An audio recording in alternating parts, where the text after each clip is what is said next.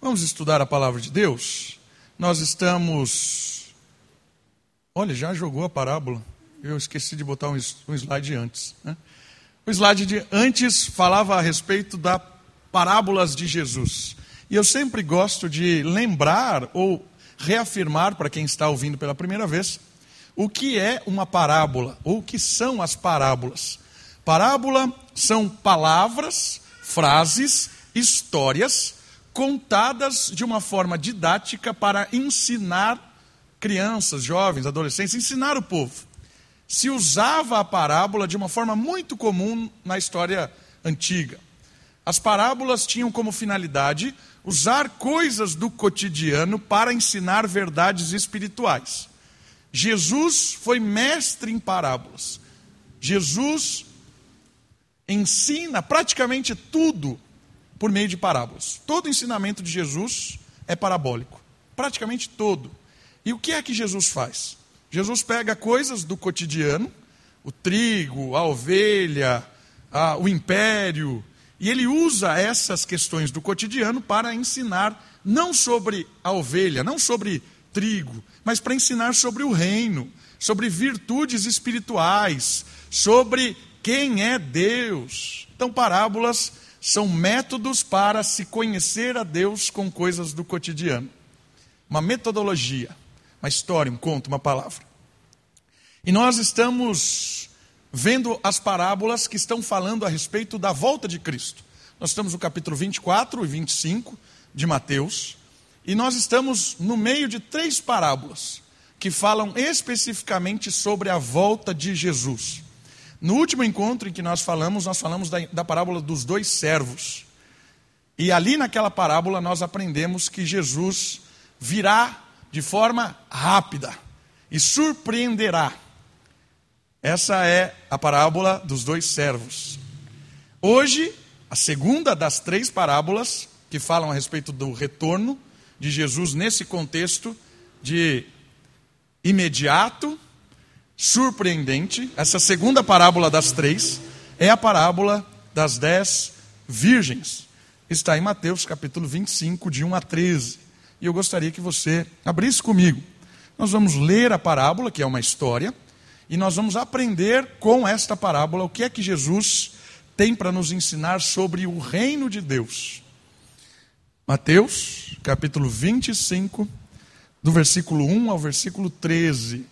Por gentileza, acompanhe na sua Bíblia a palavra de Deus. Diz assim: O reino do céu será semelhante a dez virgens que, tomando as suas lâmpadas ou tochas, saíram ao encontro do noivo. Cinco delas eram insensatas e cinco prudentes. Ao pegarem as lâmpadas, as insensatas não levaram azeite. As prudentes, porém, levaram azeite em suas vasilhas, juntamente com as lâmpadas. E demorando o noivo, todas começaram a cochilar e a dormir. À meia-noite, porém, ouvindo-se um grito, o noivo chegou. Saí ao encontro dele então todas as virgens se levantaram e prepararam suas lâmpadas. E as insensatas disseram às prudentes: Dai-nos do vosso azeite, pois nossas lâmpadas estão se apagando. Mas as prudentes responderam: Não, talvez não haja o suficiente para nós e para vós. Ide, porém, aos que venderam, aos que vendem azeite, e comprai-o para vós. E assim que elas saíram para comprá-lo, o noivo chegou. As que estavam preparadas entraram com ele para a festa de casamento e fechou-se a porta. Depois também chegaram as outras virgens e disseram: Senhor, Senhor, abre-nos a porta. Ele, porém, respondeu: Em verdade vos digo que não vos conheço. Portanto, vigiai pois não sabeis nem o dia e nem a hora. Do que se trata essa parábola? Essa parábola é uma conversa sobre constância. Olha comigo no slide. Esta é uma parábola que faz parte das três contadas por Jesus, revelando aos discípulos a importância da vigilância, na expectativa do seu retorno. Ele já falou que o seu retorno será mais rápido que se espera. Parábola dos dois servos. Ele voltará de uma forma rápida, mais do que você, se, mais do que você imagina. Agora, ele fala que será mais demorada do que se espera. Olha que interessante. A parábola anterior falava que seria rápido. A, palavra, a parábola ante, agora, atual, que nós estamos, diz: é demorada. Elas dormem, inclusive, cochilam, porque está demorando para chegar o noivo. Percebe que interessante isso? Portanto, ela é inesperada, como se espera. A ideia dessas três parábolas é mostrar, ela é mais rápida do que se espera a volta de Cristo, é mais demorada do que se espera, por isso ela é inesperada. Em que sentido inesperada? No sentido em que será surpreendente. Vai, a volta de Cristo vai abalar as pessoas, vai incomodar. Por quê? Porque muitos acham que está demorando e demora, mas outros acham que vai ser rapidamente. Percebe o que, que a parábola quer nos ensinar hoje? Por que constância? Porque a parábola vai dizer que nós precisamos perseverar, continuar, enquanto aparentemente Jesus está demorando. Então, muitas vezes a gente acha que a nossa geração é a geração que vai contemplar a volta de Jesus. Isso é normal desde a primeira geração. Paulo achava que vê, é, observaria o retorno de Cristo. Hoje nós todos achamos, né? Hoje, se você digitar lá no Google volta de Cristo, as pessoas falam, está à porta, vai acontecer. Mas o fato é que a gente não sabe. Pode ser que seja mais rápido do que a gente imagina, ou um pouquinho mais demorado do que a gente imagina. Essa construção das três parábolas são fantásticas nesse sentido, para nos ensinar a ideia do alerta e a, a ideia também da constância, da, da perseverança. E você vai perceber na parábola que essa perseverança tem a ver também com a prudência, com viver neste mundo de uma forma não desleixada, não distraída. Ok? Nesta parábola não há explicação interpretativa. Esse é um detalhe legal. Jesus não explica a parábola. Ele não fala o que significa o azeite, o que significa a luz, o que significa as mulheres. Ele não fala. O que isso quer dizer? é muito difícil qualificar cada um dos personagens. Eis um perigo. Querer achar identidade para todos os personagens dessa parábola. Por que, que é perigoso? Porque não tem explicação bíblica, ela vai muito para os recursos da interpretação de quem está lendo. E aí é perigoso, porque depende da minha criatividade.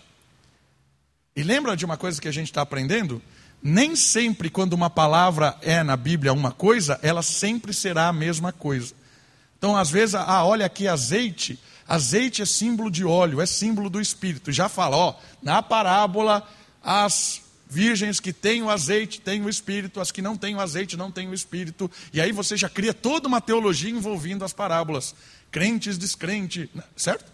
Isso é perigoso. É perigoso desenvolver teologia em parábola que não tem explicação. Por que, que isso é importante?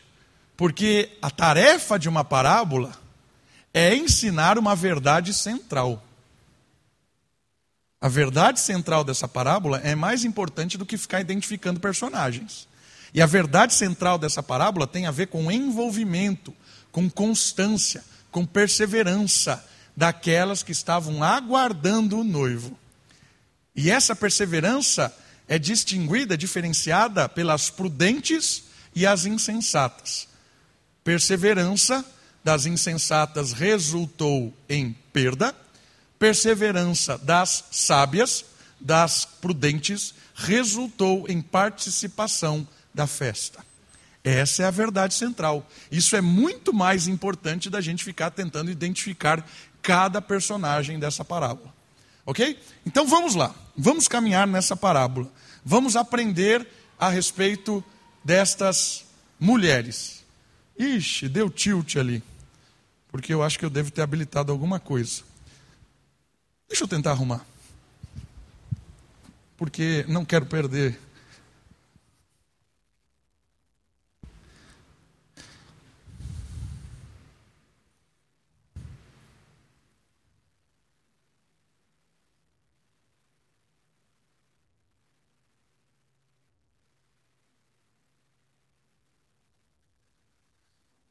Pronto. Casamento judaico. Primeira questão importante para a gente entender essa parábola. Lembra que Jesus, quando usa o método parabólico, ele pega coisas do cotidiano? Então ele está falando do que aqui? De casamento, certo? Muito bem. Ele está falando do nosso casamento atual? Não. Porque os costumes do casamento atual são muito diferentes do que eram naquela época. Por isso é importante a gente conhecer um pouquinho do que era um casamento dentro da cultura hebraica, um casamento judaico. Isso vai ajudar a gente a entender a parábola. Então vamos observar algumas questões culturais sobre casamento. Para entender a parábola, é preciso atentar para o costume local da cerimônia de casamento, que é bem diferente das dos tempos de hoje. Jesus usa o costume local hebreu para apontar a chegada do seu reino. Ele diz: o reino do céu será semelhante. Aí ele conta essa parábola baseada no casamento. Como é que funcionava o casamento hebreu? Primeiro item: existia um acordo pré-nupcial estabelecido pela família. Era o pai que escolhia o noivo, a noiva. Era muito melhor que hoje. Imagina a Sofia escolher, eu que deveria escolher. Eu deveria procurar entre os pretendentes alguém habilitado para casar pra, com a minha filha. Muito melhor essa estrutura. Faz um contrato, estabelece um contrato familiar, certo? Sela o dia do casamento, o dia do que vai acontecer a cerimônia, está estabelecido. Há um noivado contratual. Era a situação de José e Maria. José e Maria se encontravam nessa situação. José tinha um contrato pré-nupcial com Maria. Eles estavam habilitados a casar com esse contrato. Quando chegava o dia do casamento, o noivo iria até a casa da noiva. Ele iria até lá, celebraria o casamento junto com a noiva, junto com a família da noiva. Em seguida, ele pegava esta noiva e eles se dirigiam num cortejo até a sua casa, onde eles vão morar naqueles, naquele naquela nova família. Lá na casa, eles tinham algumas atividades. Depois, eles saíam da casa e eles iam num cortejo para encontrar um lugar de celebração, uma festa que podia durar três dias, dependendo se o casamento era de uma mulher que era viúva, por exemplo, durava três dias. Se a mulher era uma solteira, nunca casou, sete dias. Imagina sete dias de festa. Sensacional, né? Exatamente, sensacional. Sete dias durando o casamento. Dentro disso, quando você olha para essa parábola, você já percebe que as virgens não são as noivas. Certo? Às vezes a gente vai para a parábola e acha que as virgens são as noivas. Não, elas não são. Quem são essas virgens, essas mulheres? Quem são essas personagens? É importante perceber isso para a gente entender a parábola. Elas fazem parte de uma realidade de acompanhamento. Salmista apresenta as virgens como companhias da noiva. Elas aparecem como dez nesse texto. Quer ver? Deixa o seu dedo aqui, vamos comigo lá no Salmo de número 45, versículo 14. Olha só Salmo 45, versículo 14. Casamento do Rei é o título desse salmo. Olha o versículo 14. Será conduzida ao rei em vestidos de cores brilhantes. Esta é a noiva. As virgens, ou solteiras, ou moças jovens, suas companheiras que a seguem serão levadas à tua presença. No costume, havia um cortejo nessa rota toda. Sai da casa do pai, vai para a casa onde eles moram, vai para o local da festa e ia aglutinando pessoas.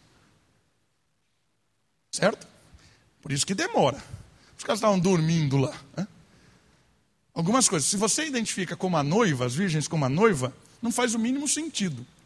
Porque cinco delas o noivo não deixa entrar porque não conhece. E aí ele está lá na festa de casamento e casou com quem? Já parou para pensar nisso? Eu esqueci minha noiva lá fora, mas agora fechei a porta, ela aqui morra lá. Não faz o mínimo cabimento as virgens ser a noiva. Então, isso aqui é legal. Por que, que são dez? Porque dez é um número que representa completude, dever e esperança. Olha dois textos que nos ajudam a pensar sobre isso. Lá em 1 Samuel capítulo 1, versículo 8, aparece esse tal de Eucana. A gente que estava no curso de 1 Samuel lembra de Eucana. E ele fala o seguinte para a esposa que não dava filho: Eu sou melhor do que dez filhos. Ideia do dez, no contexto judaico, como eu sou muito mais completo para você do que dez filhos. Né? Olha como ele era um cara humilde, né? Eu sou muito mais, não precisa chorar porque você é estéreo. Você tem a mim, muito mais do que a dez filhos. E existe um dito popular judaico que diz que é necessário dez judeus para você estabelecer uma sinagoga. Então a ideia do dez aqui é uma ideia de completude. É o número perfeito, o número correto, o número é, certo daquelas que tinham um dever e tinham uma esperança o dever de iluminar ali o caminho no cortejo e a esperança de esperar, né, na expectativa, a esperança de, da expectativa do noivo. Essa era a ideia das virgens, que a, estariam ali como a, a perfeita, perfeito coro de louvor, de gratidão a Deus pelo casamento. Essa é a ideia das dez virgens do texto. Exatamente ela, elas eram todas iguais. Perceberam isso no texto? Elas estavam vestidas de vestes preparadas para isso, para esse cortejo. Todas elas têm a lâmpada. Todas elas têm, de certa forma, algum tipo de fogo que acende a lâmpada. A única diferença aparente é que algumas tinham mais azeite do que a outra. Não quer dizer que algumas não tinham azeite. Talvez tinham acabado o azeite, ou talvez não tinham levado o azeite. Mas, se você observasse externamente, as, todas as dez estavam preparadas para aquele rito, para aquele momento. Estavam ornamentadas para isso. E levaram as suas tochas. Quando é que foi percebido realmente a diferença delas?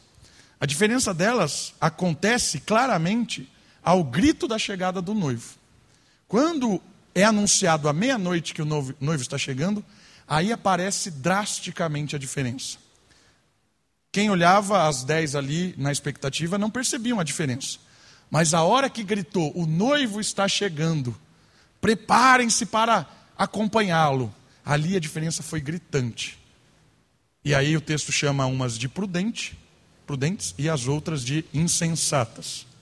A demora do noivo fez com que a expectativa festiva adormecesse. Olha só que interessante. Primeira lição desse texto para nós. Elas estavam ali, esperando. Certo? Muito bem. Adormeceram na expectativa. Por quê? Porque a jornada é longa. A expectativa é longa. A espera é longa. Adormecem. E nesse momento, não há uma diferença. Estavam todas ali. Mas quando vem o grito, olha, o noivo está chegando.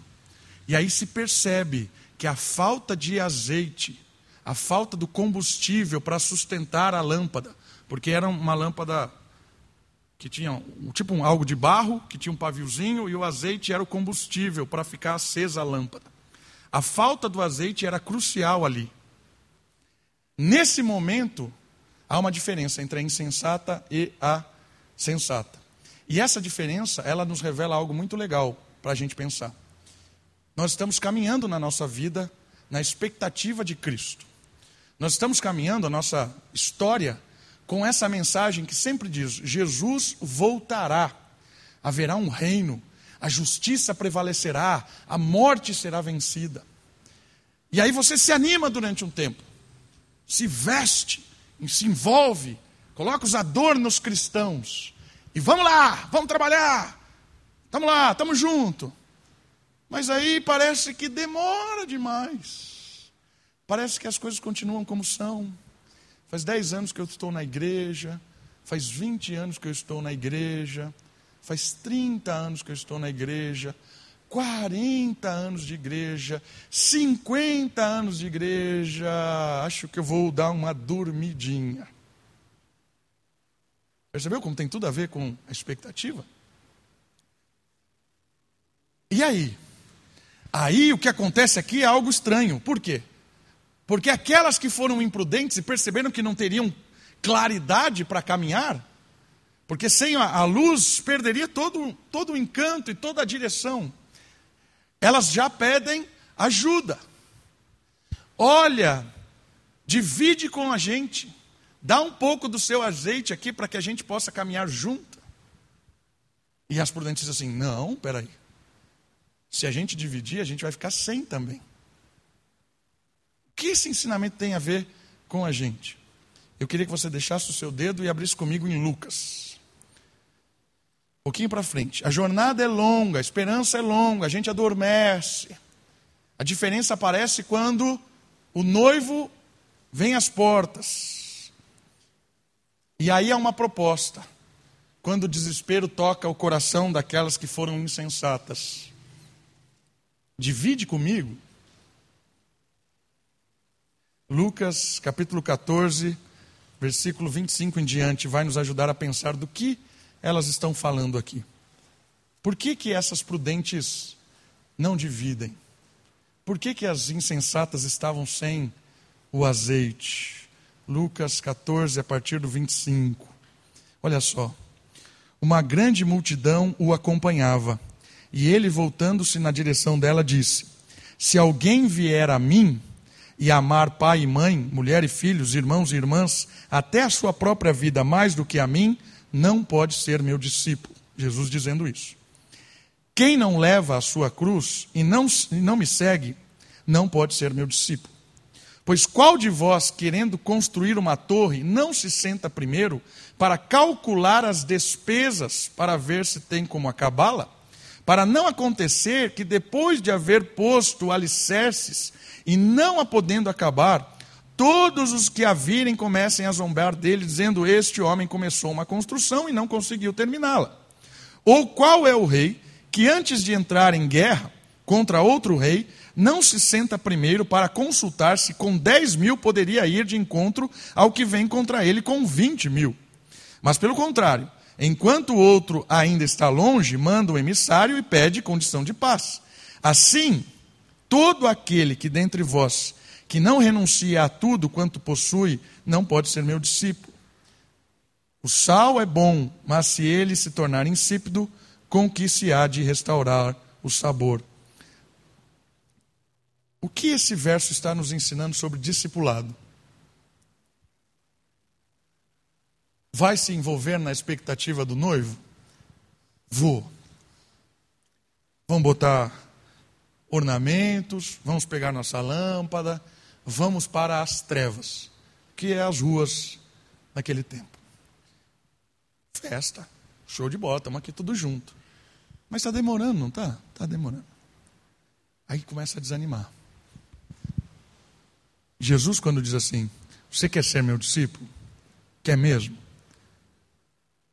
Você vai, vai me amar mais do que a sua própria vida? Você vai carregar a sua cruz? Você vai abrir mão da sua história para viver a minha história? Para, pensa. Não seja como um homem que constrói sem pensar. Por quê? Porque ele começa a construção e não termina. Muitas vezes porque não sentou e calculou, e depois vira motivo de zombaria. Não seja como um rei imprudente que vai para uma guerra e não avalia o exército adversário e vai lá e toma um massacre, porque não percebeu que o seu exército era muito menor, não sentou e não avaliou. Então Jesus fala assim: Você quer ser meu discípulo? A jornada é longa, a jornada é dura, as dificuldades vão aparecer. Ser discípulo de Jesus não é o que diz aí os teólogos da prosperidade. Não é o motivo de não ter mais doença, não é mais motivo de você não perder o emprego, não é mais motivo que você vai só se dar bem nessa vida, que Jesus é o seu mordomo, você é o coração do centro de Deus, não, nada disso. Você quer realmente se envolver com um negócio que vai ser duro? Pensa, seja prudente, não seja como as cinco imprudentes que se alegraram com o cortejo mas não se prepararam para ele. Cuidado, porque às vezes a gente se alegra com a comunidade, com a igreja. Que legal ir na igreja. Nós cantamos, o pessoal lá é bonito, nem todos, mas o pessoal é bonito, se veste legal, o pessoal tem um bom papo, nos acolhe bem, as músicas são muito legais, palavra legal, show de bola. E a gente começa, eu me alegro com esse ambiente tal, estou animado. E de repente eu começo a perceber que isso é demorado, é longo, o projeto é muito mais duro do que eu achei que era. Abrir mão de coisas do que eu achei que nunca abriria. As propostas do Evangelho às vezes são algo que não está aqui cabendo no meu coração. Eu queria que o Evangelho coubesse aqui, que o Evangelho, mas não é isso que eu queria não foi prudente. Apenas se envolveu com as coisas, mas nunca parou para avaliar a realidade cristã como ela é de fato. E aí a imprudência, porque no momento em que o noivo dá o grito, ou alguém que está anunciando o noivo dá um grito, essas pessoas se desesperam. Por quê? Porque ela estava no meio do povo, mas não estava preparado para os dilemas da vida. E aí ela recorre a alguém que é sábio e pede uma saída, uma alternativa. Quantas vezes, irmãos, na dura vida do cristianismo, alguém chega com um acontecimento extraordinariamente catastrófico, ele chega para você e, te e quer ouvir uma solução imediata, ele quer que você resolva aquele problema que ele nunca se preparou, nunca obedeceu a Cristo, nunca abriu mão de nada, sempre foi soberbo, sempre foi arrogante, sempre foi autossuficiente. De repente dá uma, uma bomba na vida dele e ele vai desesperado para você: divide comigo, me dá uma alternativa. Aí você olha assim, né, como um bom brasileiro, e fala assim: que mulher egoísta, podia ter dividido. E às vezes nós brasileiros, o cara faz um monte de bobagem na vida, um monte. E vem para você, me dá uma solução imediata. Você quer uma solução? Vamos para a escritura. Não, que escritura? Outra solução, outra imediata. Eu preciso que você resolva o meu problema. E aí a gente fala, ah, a gente tem que resolver, coitadinho, coitadinho. Mas a solução do problema é a Bíblia, é arrependimento, é, é recomeço. Não, a solução não é. A solução é Vamos dar tapinha nas costas, vamos dividir aquilo que a gente tem. Coitado. É ou não é? Brasileiro não é assim. A gente tem a tendência a querer ajudar as pessoas que não querem ajuda. A gente tem a tendência de querer falar, nós somos amorosos. Ah, coitado, a gente tem que cuidar. A pessoa não quer ajuda, porque ela foi a vida inteira imprudente. A vida inteira ela desprezou o Evangelho, a vida inteira ela, desprezou as coisas de Deus, mas na hora do grito, do desespero, ela quer uma solução que não é a Bíblia, não é o arrependimento, não é um recomeço, é uma solução que a gente resolva o problema dela. Isso é uma lição bem importante dessa parábola, porque a gente está olhando a situação como alguém que ajuda essa pessoa, alguém que é prudente. Mas agora pare e avalie se você não é imprudente. Coloque você como imprudente agora. A tentativa é a gente sempre a gente é o bonzinho da história. A gente é normal isso, né? A gente é sempre Davi, nunca é Golias. A gente sempre é o bom da história. Mas agora, por um segundinho, um segundinho só, faça essa crueldade com você. Coloque-se no lugar da imprudente. Está levando a sua vida aí de qualquer jeito. Está nem aí para a escritura cuida da sua família, ouvindo os especialistas da época. administra os seus negócios com as coisas aí da, da, da vida, da, né? cuida, da, cuida da, do, do seu dia a dia, do seu prazer, das suas viagens. Tem nada a ver com o Evangelho, não tem nada. Faz aí o que você quer da vida. E aí, de repente, dá ruim. O que, que você faz? Aí eu procuro ajuda de alguém da igreja e falo, me ajuda com isso, me ajuda, me ajuda. Aí a pessoa fala para você assim, ó, por que você não se arrepende do seu pecado e para de viver dessa forma que você está vivendo? Que cruel isso! Igreja soberba, mesquinha. Que pastor! Falta de acolhimento. Goísta. No momento em que eu mais precisei na minha vida, a igreja virou as costas para mim. É isso que está acontecendo aqui. Divide comigo? Não. Normalmente, quem vem com esses discursos, a igreja virou as costas para mim, não quer uma resposta bíblica, não quer o arrependimento, não quer um recomeço, quer ficar na porcaria da vida, mas ela quer agora um alívio imediato, mas ela quer continuar na porcaria da vida. Não existe cristianismo na porcaria da vida. Percebeu? Essa é uma diferença crucial aqui o tolo e o sábio. As virgens prudentes que sabem que a caminhada vai demorar, que vai ter tempos difíceis, que a escuridão é longa. Mas as pessoas que só estão ali festivamente, vamos ver o que vai dar. Essa é a primeira distinção que aparece das dez virgens. Mas vamos dar uma olhada especificamente naquelas que eram insensatas algumas qualificações que a gente pode aplicar para nós e sondar o nosso coração e aprender com elas. Elas não estavam preparadas para a prolongada espera pelo noivo e possibilidade de adversidade. Não estavam preparadas para isso. É aquela história do cara que foi construir uma torre e não estava preparado. Vai para a guerra e não está preparado. Eram as imprudentes. E Jesus disse: se prepara, para, pensa. Quer se envolver com o meu reino? Pensa. Certo? analisa, não é só emoção, é razão, é tudo. Não se emocione pelo reino de Deus, creia também, certo? Emoção e razão. Será que intencionalmente pensamos em termos de uma constância na expectativa do Mestre? Nós pensamos nisso? Que a nossa vida é uma vida de constância, uma vida de ordinário. O que é uma vida de ordinário?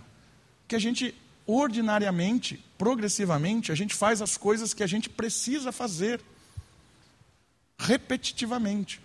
Deus se revela nos ordinários da vida, no dia a dia, no trabalho, na família, nas pequenas coisas. Mas às vezes a gente quer sempre o extraordinário. Mas Deus não trabalha com o extraordinário. Deus trabalha normalmente com o ordinário. As nossas experiências, às vezes, com a religião, são experiências de extraordinário. Eu quero ir na igreja, eu quero estar com o povo de Deus para o extraordinário, para eu sair de lá em êxtase. Mas não é assim as Escrituras. Não é assim que Deus trabalha. Deus trabalha com o ordinário.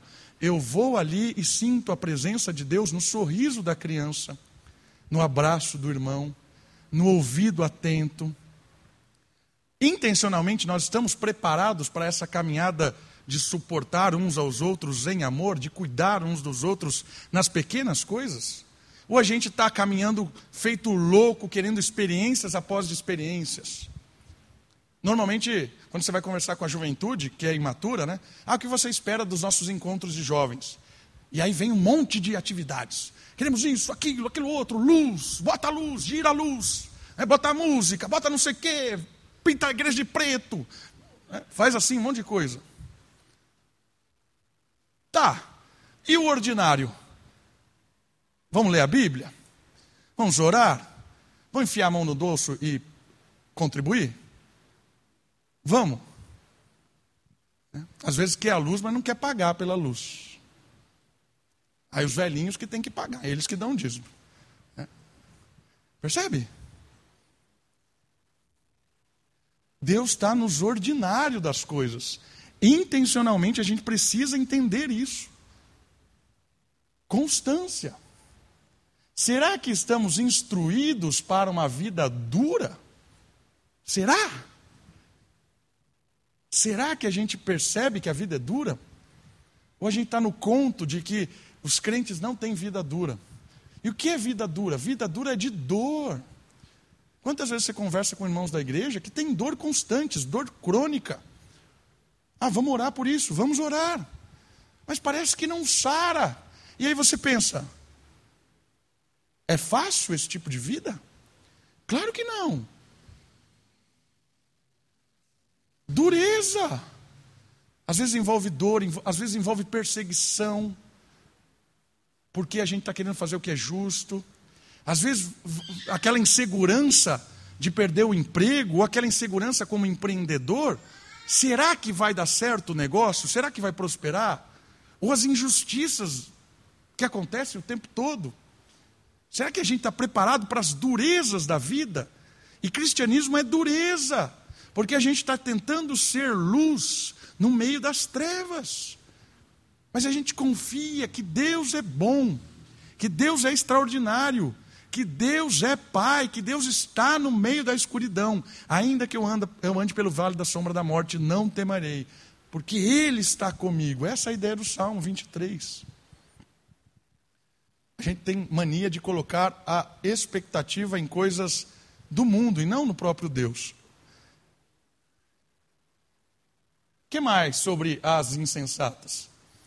A falta destas perspectivas consciência, né, da jornada dura, da, esperan da esperança do, do noivo, farão que na hora decisiva e até mesmo em momento de tensão desta vida, tomemos decisões por impulso. Normalmente, as decisões por impulso da vida são pessoas que não se preparam espiritualmente, não estão linkadas com Deus, não ouvem conselhos. E aí, quando treme o negócio, quando grita lá, veio o noivo, desespero. E aí toma decisões impulsivas, faz o que dá para fazer. O pedido delas, que as prudentes dividissem o azeite e a sua saída do posto, tiveram consequências trágicas. Perceberam que não tinha saída mais? Na hora do vamos ver, que elas precisaram ir buscar o um negócio, caravana passou. E aí a porta se fechou. Não vai mais. Não vai mais. Agora a festa vai rolar aqui e vocês não entram mais. Já estamos casados, já estamos noivo e noiva celebrando e vocês estão para fora. As imprudentes tiveram consequências trágicas. Por quê? Porque quando a gente identifica a dureza da vida, a gente vai criando calos, a gente vai criando intimidade com Deus, a gente vai amadurecendo, a gente consegue se preparar, consegue viver, caminhar uns junto com os outros para o dia do Senhor. A gente consegue seguir, porque Deus vai nos abençoando. A prudência é confiança em Deus.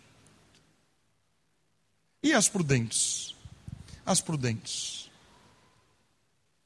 A prudência é uma virtude bíblica que nos chama atenção para uma disposição em caráter ativo, ou seja, se eu realmente me importo, eu faço tudo o que me é possível. Ou seja, eu estou ali como uma jovem na expectativa do noivo para o cortejo. E eu amo aquilo. Eu, eu entendi aquilo. Eu sei que vai ser duro. Mas eu estou com o coração ali. Isso faz com que a gente se prepare, faça realmente aquilo que é possível para estar ali. Esta marca é pontuada pelo apóstolo Paulo como a fé que atua pelo amor. Deixe o seu dedinho aí, Mateus, vai comigo nesse texto em Gálatas, capítulo 5, versículo 6. Um pouquinho para frente. Gálatas capítulo 5, versículo 6. Prudência significa alguém que conhece e age. Prudência tem a ver com ação, não só com discurso, discurso. 5, 6. Porque em Cristo Jesus, nem a circuncisão, nem a incircuncisão valem coisa alguma que é que vale então em Cristo Jesus? A fé, intimidade, fidelidade, confiança com Deus, que atua, que age pelo amor. O que vale em Cristo Jesus? A fé que atua em amor. O que é ser prudente? Ser prudente é estar amando a Deus na expectativa do reino, na expectativa da chegada do noivo. E essa expectativa me faz ser prudente, ação pelo amor. Eu preparo a lâmpada, eu pego o azeite, eu estou aqui animando um ao outro, a gente adormece porque às vezes é cansado, mas a gente acorda e a gente está preparado, porque eu amo o noivo, eu amo a Cristo, e isso gera atitudes reais de prudência. A pergunta é: será que as insensatas tinham realmente o coração naquilo? Eu não sei. Eu sei que elas foram insensatas. Elas não atuaram na prática, não demonstraram esse amor pelo noivo ao ponto de se preparar para aquela situação. E eu queria encerrar hoje com três características da prudência bíblica, da fé que atua pelo amor. O amor é um princípio ativo. Ele sempre nos influencia em ações práticas. Como somos seres que amam, estaremos sempre à disposição daquilo que amamos. Olha que interessante isso. Como somos seres que amamos, estaremos sempre à disposição daquilo que amamos. Prudência, fé ativa, amor em ação. Como você sabe se alguém é seu amigo de verdade? Como é que você sabe quando ele diz, ó, oh, você é amigo de verdade, eu sou seu amigo, eu te amo. Como é que você sabe que você, o amigo, é de verdade? Na ação, não é? Quando ele demonstra que ele é confiável, quando ele demonstra que ele é parceiro, quando ele demonstra que ele é alguém que corrige a sua imprudência. É na ação que o amor do amigo verdadeiro aparece. Três disposições da prudência bíblica que tem a ver com a fé que atua no amor. A primeira é convicção, a segunda é vontade, a terceira é confiança. Essas três palavras têm tudo a ver com prudência e tem tudo a ver com a fé que atua no amor. Tem tudo a ver com as virgens que se prepararam para enfrentar a caminhada dura na expectativa do noivo. Convicção. Convicto para a prudência que é convicção que atua para o amor? Quando tomamos conhecimento de algo, somos movidos pela credibilidade que damos, ou então, quando não cremos, permanecemos como estávamos. Isso faz parte da nossa essência. Quando você toma conhecimento de uma coisa, ou aquilo faz você mudar a sua atitude, ou se você não crê naquilo que está sendo dito, você continua do jeito que você está. Certo? Se vem alguém na sua casa e diz assim: olha, vai chover meteoros amanhã. E vai cair um exatamente na sua casa. Se você acredita nisso, o que você faz? Você vai orar? Acho que deveria, né? Mas a primeira coisa que você faz é a atitude. Quando você tem convicção, quando alguém te convence de algo, isso gera prática.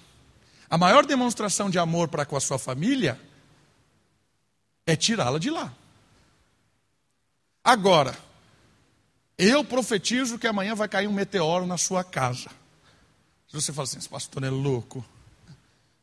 Você vai sair da sua casa? Vai tirá-la? Não, claro que não. Porque você não deu crédito àquilo. Convicção muda atitudes. Faz parte da nossa essência. Quando cremos que Jesus é Senhor, a nossa atitude é radical. Quando nós cremos de fato que o noivo vai vir, quando você se convence disso, Jesus vai voltar, você faz parte do cortejo, isso muda a sua prática de vida. Porque se não muda, você não acredita. Você apenas está fantasiado de noiva. de noiva não, fantasiado de jovem virgem. Tem a lâmpadazinha, tem a, a roupinha, a capa. Mas na hora do vamos ver, não tem ação nenhuma, não tem, não tem nada para oferecer. Percebe que interessante isso? Convicção gera ação. Convicção gera amor prático. Por que, que você acha que tem tanta gente que cai no conto do bilhete premiado ainda? Olha, eu tenho um, um bilhete premiado. Ó, eu não tenho como buscar e tal. A pessoa se convence, ela tira tudo no bolso, compra o bilhete e vai lá e troca. Porque ela ganhou convicção de que aquele bilhete era premiado mesmo. Ela mudou tudo, ela abriu mão de tudo, ela comprou tudo que ela tinha, ela tirou dinheiro do bolso, pagou por aquele bilhete. Às vezes não tinha mais nada, deu tudo que ela tinha, comprou aquilo. Ia pagar a luz, dinheiro que tinha para o boleto da luz. Pagou no boleto. No, por quê? Porque ela entendeu que aquele bilhete daria muito mais do que ela tinha naquele momento. Quando ela crê no bilhete premiado, ela sabe que o que ela paga pelo bilhete é muito menos do que ela vai ganhar. Por isso ela faz o que ela tem que fazer. Quantas pessoas caem nisso? Muitas. Convicção gera um monte de coisa. Agora para e pensa. Será que você crê em Jesus? Jesus diz que tem um lugar muito melhor do que esse. Jesus diz que a justiça dele é muito melhor do que essa. Jesus diz que os aplausos celestiais são imensuráveis. Você crê nisso? Por que continua vivendo sedento pelos likes do mundo? Por que continua vivendo com os sonhos do mundo? Por que não tem nenhum tipo de mudança na sua ansiedade, nas suas dificuldades, nos seus planos, no investimento do seu dinheiro, na educação do seu filho? Por que, que não muda nada se você realmente crê em Jesus? Você crê realmente em Jesus? Por que, que a sua vida é a mesma há 10 anos, há 20 anos? Por que, que você está se aposentando das coisas de Deus. Você realmente crê em Jesus? Não sou eu que tenho que responder isso. É você. Porque a sua ação, as suas, o seu envolvimento, o seu amor para com o reino, ele é prático, não é de discurso. Se realmente Jesus te convenceu que ele tem um reino menor, melhor, é igual quem é convencido pelo bilhete premiado. Eu abro mão de tudo que eu tenho no bolso, porque o bilhete vale muito mais. Se realmente Jesus te convenceu que Ele é o Senhor da história, o que vale a nossa vida hoje? O que vale o seu sonho, o meu sonho hoje? Diante daquilo que Deus disse para nós. Você realmente crê? Eu realmente creio. Como eu faço para fazer isso? para ter essa convicção? Ponha a sua vida diante de você. Ponha as suas escolhas diante de você. Ponha os frutos que você está gerando diante de você e responda: Você crê no mundo ou você crê no Senhor? Convicção gera ação. Amor é uma atitude da fé. A segunda é vontade. Porque nós somos seres desejantes. A vontade para a prudência. O desejo de ter Cristo como Salvador implica na vontade de viver uma vida salva do pecado. Não há possibilidade de desejar ser salvo por Jesus sem desenvolver a vontade de ser salvo do pecado todos os dias. O santo desejo gera prudência. Um outro aspecto legal aqui do noivo.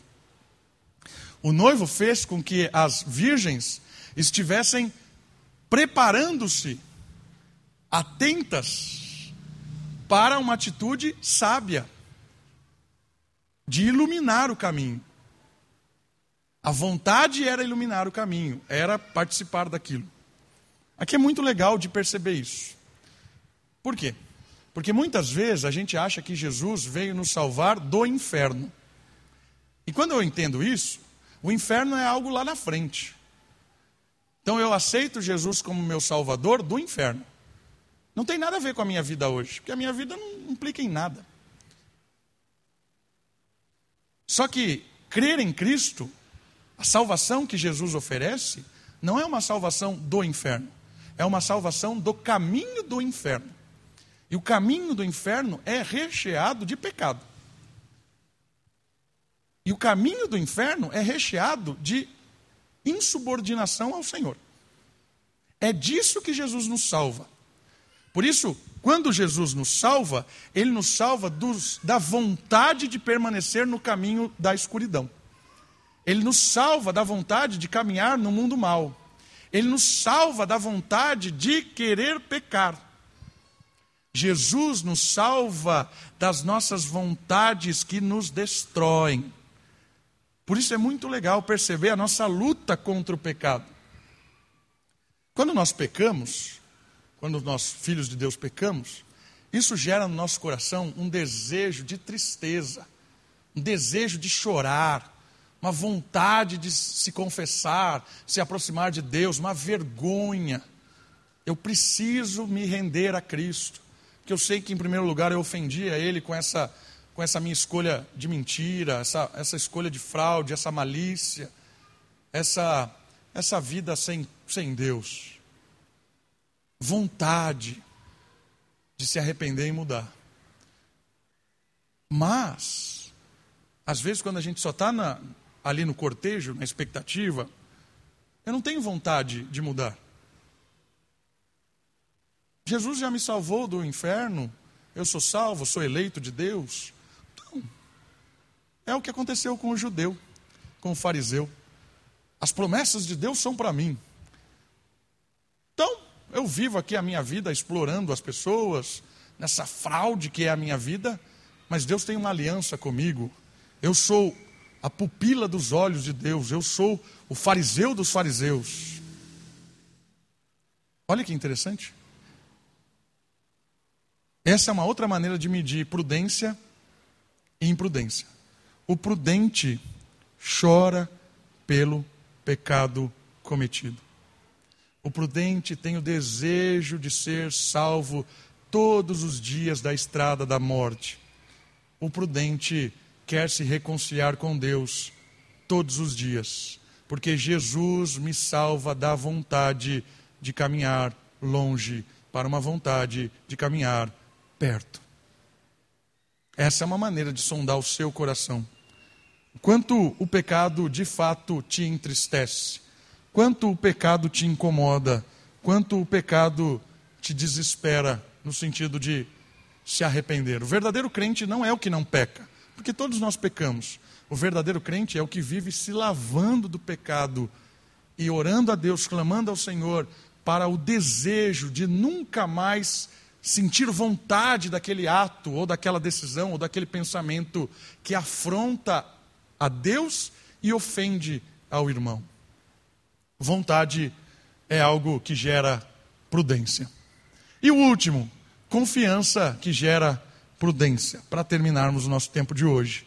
A confiança na prática é diligente e justa, contrário de negligente. A confiança na prática é diligente, é uma ação e ela é justa. Ter a mente e as emo emoções repousando na fidelidade do Criador fará com que nossa prudência esteja notada. Diante das dificuldades e asperezas da vida, nos arriscamos mais, pois cremos que nada nos separará dele. A confiança das virgens fizeram com que elas estivessem prontas e que enquanto elas dormiam, elas estavam certas de que o noivo chegaria. Confiança é algo que faz com que as nossas emoções se acalmem. Confiança traz um desejo de viver na dependência de Deus, é algo prático. Trazendo isso para um exemplo mais próximo, quando é que você confia numa pessoa? Quando você confia numa pessoa, a pessoa te pede alguma coisa que você tem que seja de valor, sei lá. Você empresta o seu carro? Empresto. Quando você confia em alguém, é claro que ela não está livre de acidentes, é óbvio. Mas quando você confia em alguém, você dá a chave para essa pessoa, você não fica ligando. Olha, você está indo para mesmo para onde você disse que ia? Olha, você está é, sendo honesto? Você está. É, não está. Por quê? Porque você realmente confia que ela vai usar aquilo da, da maneira justa. Você confia. Você não fica afoito, afobado, in, uh, perde sono porque emprestou para alguém que você confia. Ou quando você confia num, num amigo, de verdade você confia, você realmente sabe que quando ele está ali do lado, falando longe de você, ele não está falando mal de você. Ele não está armando um esquema contra você. Você não fica querendo saber, ai, será que ele está armando contra mim? Não, você confia nele. Você sabe que ele é seu amigo. É, realmente está próximo. Percebe o que a confiança gera em nós? A confiança gera em nós uma calma, uma serenidade, algo que faz com que eu realmente não fique atrás dessa pessoa para ver se realmente ela é digna de confiança, que eu sei que ela é. Confiança gera em mim uma vida prática de se arriscar mais. Aplique isso para Deus. Em que sentido arriscar-se mais? Jesus disse: o final desse caminho é a festa de casamento, é a bodas do cordeiro. Ali vamos celebrar a vitória. Você confia que você vai chegar na festa? Confio. Então, haja, se arrisque, viva uma vida prudente. Aí você tem um desafio. Eu tenho, eu tenho aqui, Deus me deu um emprego. E esse emprego, ou eu entro no esquema mundano, ou eu sou demitido. Jesus disse: confia, faz o que é certo. Percebe? Você realmente confia?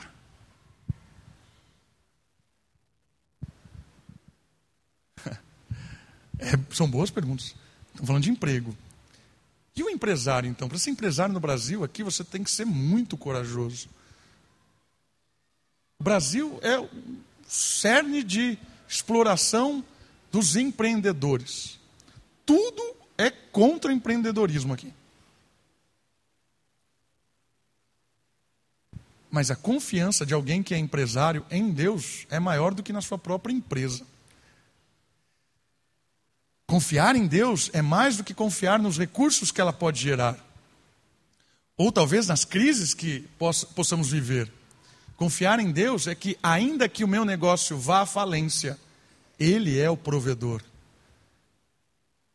Posso prosperar ou falir, Ele é o provedor. Eu confio. E os nossos filhos? Quanto temor a gente tem, porque a gente acha que nós é quem protegemos eles, né? Então vou, tem que levar até a porta da escola, botar lá dentro, olhar se entrou.